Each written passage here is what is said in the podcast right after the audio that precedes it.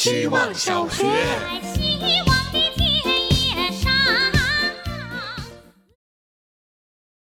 大家好，我是小组长，刚从可能算朝阳区的谐音梗重新下班，正在滴滴上努力写作业的小组长。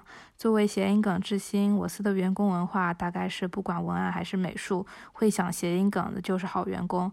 客户喜欢看，我们喜欢写，写的时候还能收获小学生互相嘲笑的快乐。我觉得谐音梗就像黑夜中点燃烟花的引线，抓到了这根线，你就有可能将它变为一场灿烂的灵感大爆炸。虽然它无法成为主角。但点着时冒出的星火也算珍贵的灵光一现。像谐音梗这样的小火花还有很多，比如押韵梗，比如比喻梗，比如排比梗，还比如网网络热梗，不容易，我都用上了。最后就给大家表演一下我和我的同桌们创作的谐音梗，说的不好也不准扣钱。如果说暗中作梗是对文案加班生活的描述，那么从中作梗就是说文案从中午开始上班，心肌梗塞，这形容新入职的文案上班遇到困难。那也就是我，越生活再多一点谐音梗。希望小学，大家好，我是小浪。我生活中遇到谐音梗最多的地方，不是综艺节目或者短视频，而是单词软件。我常用的单词软件，例句后有助记忆栏。如果这个词没什么可介绍的词根，就会自动展示谐音记忆。比如 approach 是鹅铺肉吃。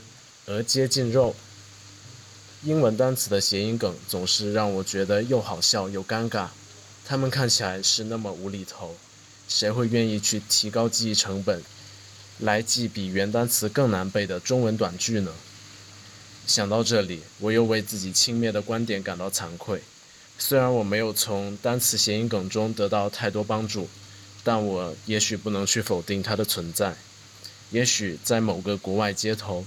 那个总是不记得 approach 的人，在想表达接近的时候，脑袋中突然跑出一只摇摇摆摆的大白鹅，然后他大喊一声 approach。希望小学。大家好，我是小淘气，今天给大家介绍一下我的弟弟小瓷器。讲出这么个谐音梗，还挺害羞的。我觉得他既不好笑，更谈不上巧妙。但还是可以把自己逗乐，这个感觉还挺妙的。某知名艺人特别讨厌谐音梗，却也经常被谐音梗逗乐，所以谐音梗也自有它的魅力。不是让人用理性分析一通，得出谐音梗不是一种高明的手法这样的结论，就可以冷面对待谐音梗的。当然，我也不是要为谐音梗证明，谐音梗的名声不好，确实是大多数时候不好笑。我只是觉得他在足够好笑的时候，就不要以裁判员的标准翻出自己的理性，打一个技术分。在评论一个事情的时候，我们经常会忘了自己是在表达观点，还是在彰显自己的审美。希望小学，大家好，我是小狗。我动身的小岛上全是谐音梗。我把商店和服装店建在河流旁边。并在旁边摆了一朵花和一袋钱，意思是花钱如流水。我在俄罗斯套娃旁边画了一个方块，这个方块就成了俄罗斯方块。还有海螺加石狮子加一把粉色的伞，是螺蛳粉。还有水壶加苹果加座位是水瓶座，还有很多很多。而登陆我的小岛，第一眼看到的就是一根树枝旁边写着烂梗。这是对整个岛的终极解释。不光我的岛这样，我的生活也是这样。比如我的电话号码后几位是三七五二一，意思是不管三七二十一，我爱你。这个确实挺烂的，但不重要。当我说出这样的梗时，我的心里也有那根树枝。我不怕烂梗，因为我心里有数。希望小学。每天一分钟，大家好，我是小保姆。今天的命题话聊是：我们为什么不喜欢谐音梗？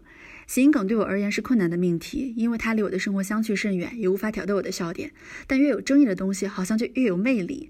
至少谐音梗的历史和我们为什么不喜欢谐音梗这两件事，都让我产生了好奇。谐音梗常常让人笑不出来。为了了解这个问题，我就要先了解我们为什么会笑。这同时也是苏菲斯科特的泰的演讲主题。